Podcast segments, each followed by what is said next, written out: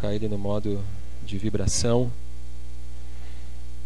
E só mais um, um, detalhe importante: atrás do roteiro da célula tem uma pesquisa que eu peço que você, por favor, faça com a sua célula, perguntando qual tema a sua célula teria interesse de estudar nesse semestre. Nós queremos o mês que vem começar uma vez por mês os cursos com as células também, ok?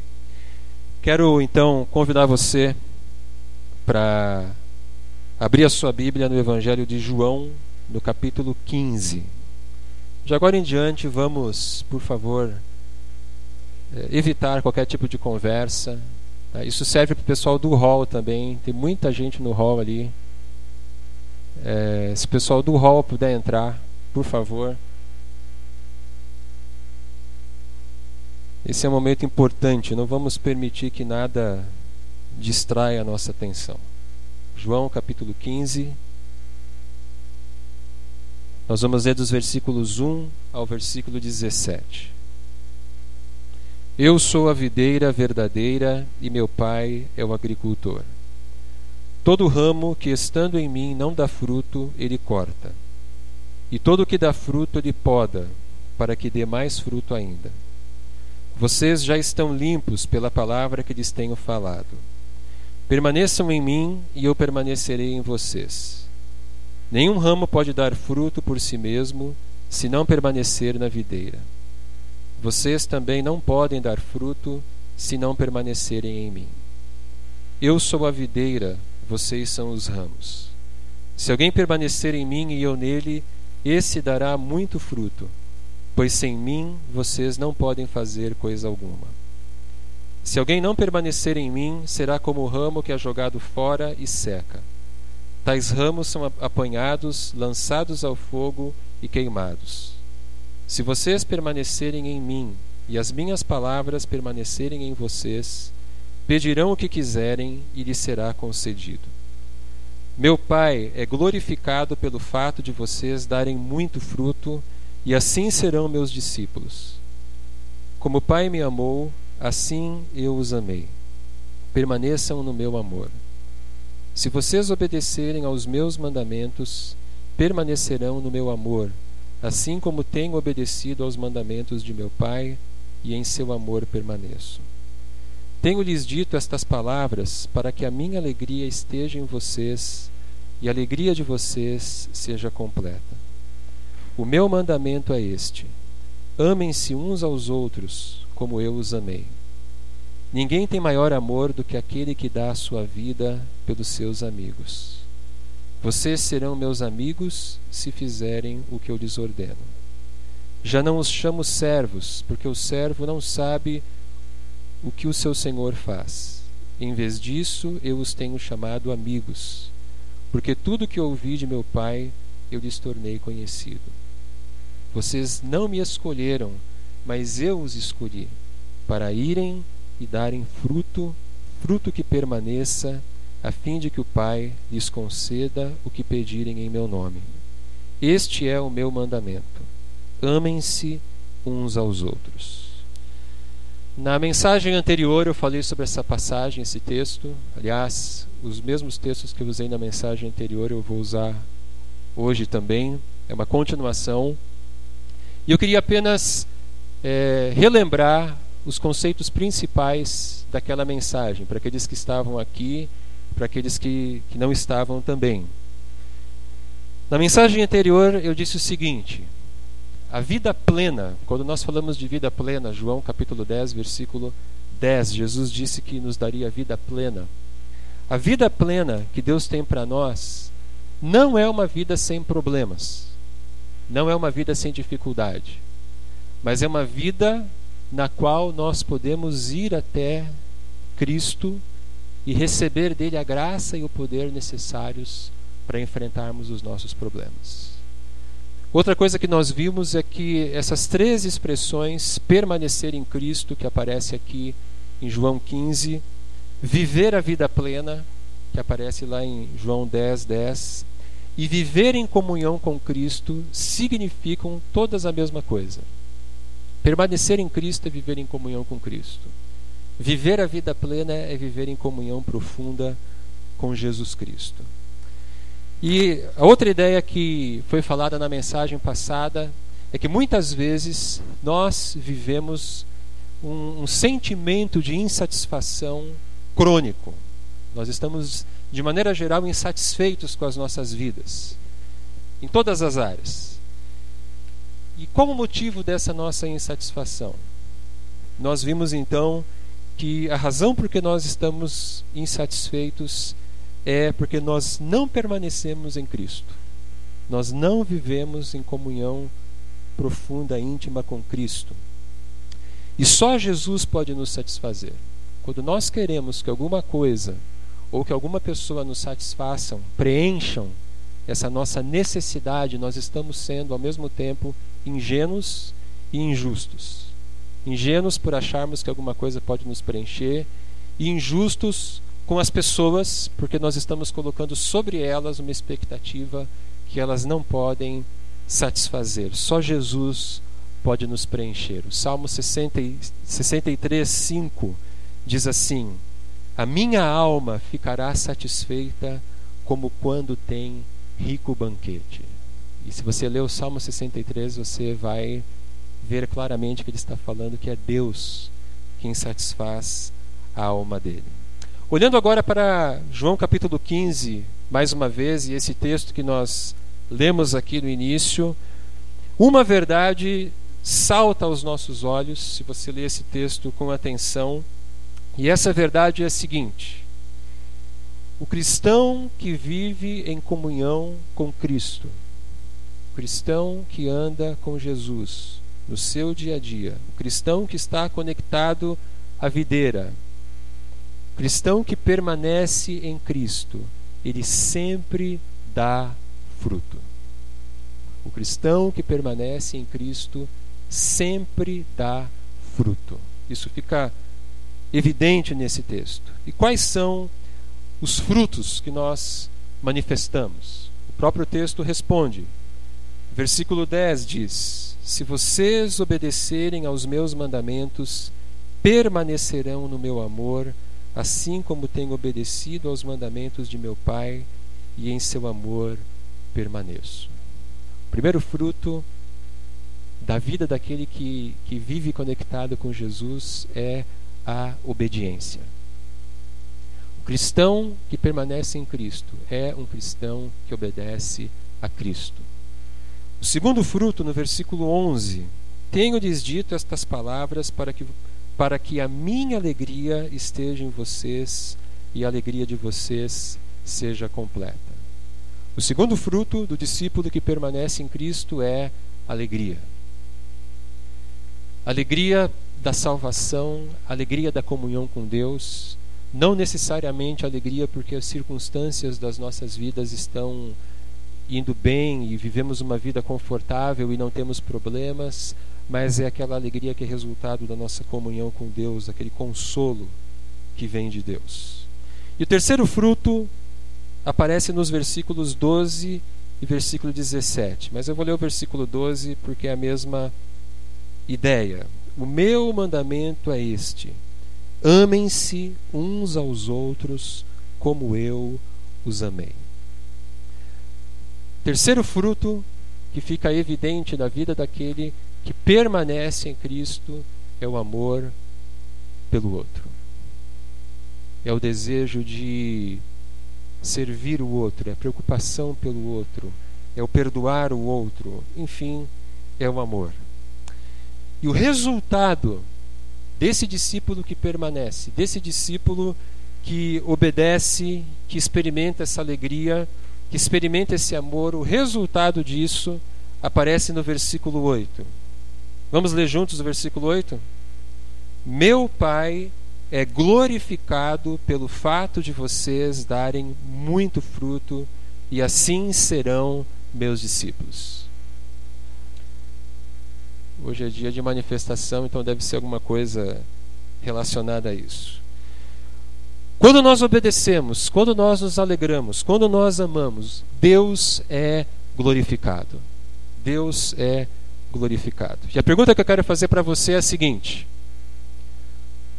Você tem permanecido em Cristo? Esses três frutos estão crescendo na sua vida? A obediência, a alegria e o amor. Se você avaliar a sua vida, e quando eu digo você, eu estou pensando em mim também. Nós estamos crescendo nessas três coisas. E a pergunta incômoda que eu tenho para nós nessa manhã é a seguinte: Por que que nós não damos fruto? Por que que nosso fruto é tão pequeno? Eu queria voltar com você naquele momento vida plena que Pedro teve com Jesus. Deixa o capítulo 15 da sua Bíblia marcado e vá agora para o capítulo 21 de João. João 21, 15 a 17. João 21, 15 a 17. Depois de comerem, Jesus perguntou a Simão Pedro: Simão, filho de João, você me ama mais do que estes? Disse ele: Sim, Senhor, tu sabes que te amo. Disse Jesus: Cuide dos meus cordeiros. Novamente Jesus disse: Simão, filho de João, você me ama? Ele respondeu: Sim, Senhor, tu sabes que te amo. Disse Jesus: Pastorei as minhas ovelhas. Pela terceira vez ele lhes disse, lhe disse: Simão, filho de João, você me ama? Pedro ficou magoado por Jesus lhe ter perguntado pela terceira vez: Você me ama? E lhe disse: Senhor, tu sabes todas as coisas e sabes que te amo. Disse-lhe Jesus: Cuide das minhas ovelhas. E aí eu pergunto para você: por que, que não damos fruto? Por que, que o nosso fruto é tão escasso? E a resposta é não damos fruto porque nós não amamos a Deus. Não amamos a Cristo. Então nós não temos desculpa. Nós não podemos dizer eu não amo a Deus por causa daquela pessoa. Eu não amo a Deus por causa daquela circunstância. Eu não posso culpar outros por não amar a Deus. A culpa é exclusivamente nossa. E nós temos que encarar esse fato, essa realidade. Sem amor não existe maturidade espiritual. Eu queria olhar com vocês um outro texto agora que é 1 aos Coríntios, capítulo 8. Deixa marcado aí João 15, João 21. E abra sua Bíblia lá em 1 aos Coríntios, capítulo 8. Nós vamos ler dos versículos 1 a 3.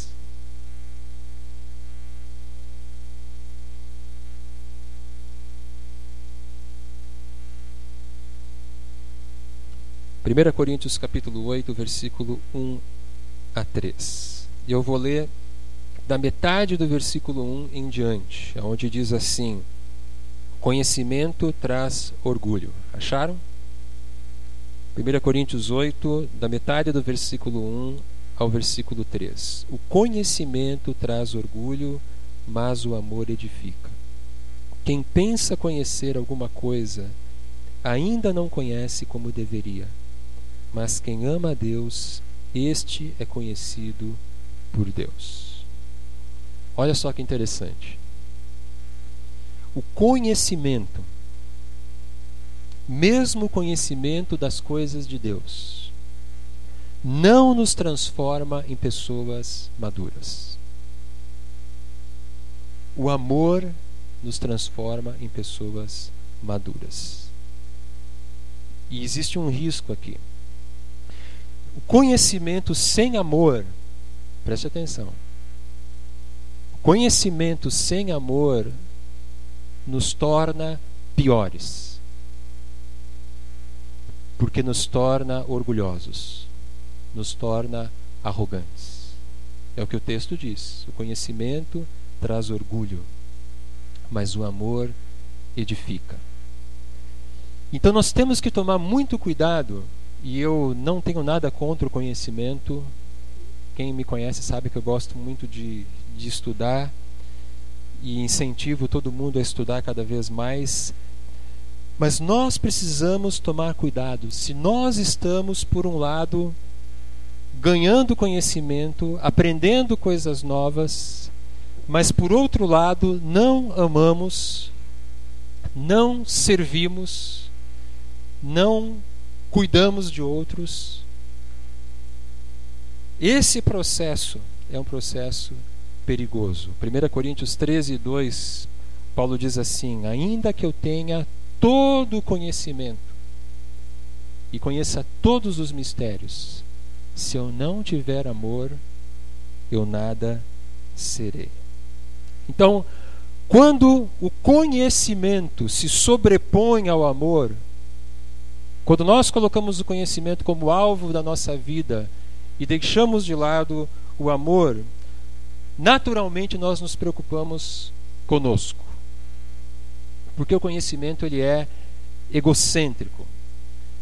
Nós queremos os nossos direitos, nós queremos a nossa comodidade, nós fazemos as nossas exigências, nós não aceitamos qualquer coisa. De uma certa forma, o conhecimento sem o amor nos dá a ilusão de que nós somos melhores que os outros. Nós sabemos mais. Nós podemos mais. O conhecimento ele é egocêntrico. Agora, quando o amor se sobrepõe ao conhecimento, nós podemos conhecer o tanto que for, mas nós passamos a nos preocupar com os outros. E aí, eh, se o conhecimento é egocêntrico, o amor é outrocêntrico. Egocêntrico, aquilo que é centralizado no ego, outrocêntrico, aquilo que é voltado para o outro. Quando o amor se sobrepõe ao conhecimento, eu começo a perguntar: como que eu posso servir? Como que eu posso ajudar? Eu tiro o foco de mim, não sou mais o foco, e eu coloco o foco no outro. Coloco o foco em Deus e no meu próximo. Quando o amor se sobrepõe ao conhecimento, nós nos tornamos pessoas disponíveis. Disponíveis para servir a Deus, disponíveis para servir o nosso próximo, o nosso irmão. Então, o que, que nós precisamos fazer para dar fruto?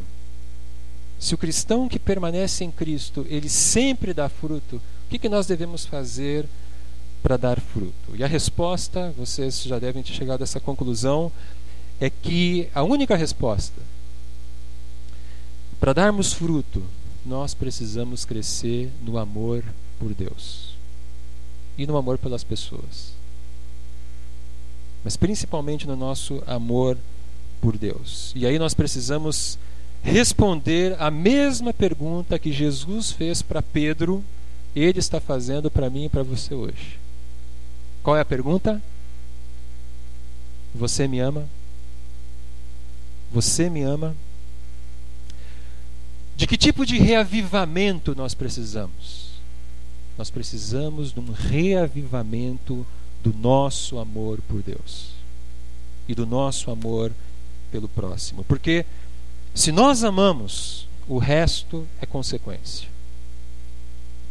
Jesus está dizendo para nós, como disse para Pedro: se tu me amas, cuide das minhas ovelhas. Se tu me amas, ama a minha igreja. O que, que são as ovelhas de Jesus senão a igreja? nós, uns aos outros. Sirva a minha igreja. Cuidar das ovelhas de Jesus é estarmos comprometidos e servindo a igreja de Jesus. E a nossa visão aqui, ela fala exatamente isso: crescer no amor por Deus, isso que nós estamos falando, comprometidos com o corpo de Cristo, comprometidos com esse corpo chamado aliança bíblica e o corpo de Cristo de modo geral. Se tu me amas, seja um servo meu, seja um servo das pessoas. E por aí vai. Se tu me amas, me obedeça. Se tu me amas, diga não para o pecado. Se tu me amas, evangelize. Se tu me amas, faça discípulos, cuide de pessoas e assim por diante. Santo Agostinho ele tem uma, uma frase dele no seu sermão sobre o amor, em que ele diz o seguinte: Ama e faz o que quiseres. Se te calares, calarás com amor. Se gritares, gritarás com amor. Se corrigires, corrigirás com amor. Se perdoares, perdoarás com amor. Se tiveres o amor de Deus enraizado em ti, nenhuma coisa senão o amor serão os teus frutos. Se tiveres o amor de Deus enraizado em ti, nenhuma coisa senão o amor serão os teus frutos. Mas essa primeira frase do Agostinho eu acho extraordinária. Ele diz: Ama a Deus e faz o que você quiser. E o que ele quer dizer aqui é que crescer no amor por Deus é nós aprendermos a amar o que Deus ama e aprendermos a detestar o que Deus detesta. Então, quando ele diz ama e faz o que quiseres, isso significa que porque eu amo a Deus, quando eu for fazer alguma coisa, eu vou escolher fazer aquilo que agrada a Deus. Quando eu for fazer alguma coisa, eu não vou fazer aquilo que não agrada a Deus. E essa é a liberdade do amor cristão. Ama e faz o que quiseres. Então, se nós permanecermos em Cristo, nós vamos cumprir o que está escrito aqui na nossa visão. Crescer no amor por Deus, comprometidos com o corpo de Cristo, amando as pessoas, fazendo discípulos. Amar a Deus, amar o próximo, fazer discípulos. Essa é a missão, missão e visão que Deus tem para nós. Então, para resumir essa mensagem, o cristão que permanece em Cristo, ele sempre dá fruto. Isso é um processo inevitável. Jesus é muito claro aqui em João capítulo 15 nas coisas que ele diz. Se você permanece nele, se você vive em comunhão com ele, você inevitavelmente dará fruto. Você viverá em obediência, você viverá com alegria e você vai amar as pessoas. E claro que isso é um processo no qual nós vamos crescendo, mas nós estamos nesse processo. Obediência, amor e alegria. O conhecimento sem amor nos piora. O conhecimento sem amor faz mal para o cristão. Mas o cristão que cresce no conhecimento e que cresce no amor, esse sim se torna alguém maduro em Cristo.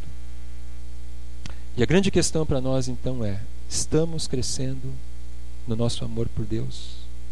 Estamos crescendo no nosso amor por Cristo? Se estivermos crescendo, os frutos aparecerão. Queria chamar a equipe do louvor para vir aqui para frente e queria pedir que você abrisse a sua Bíblia lá em João capítulo 15, mais uma vez.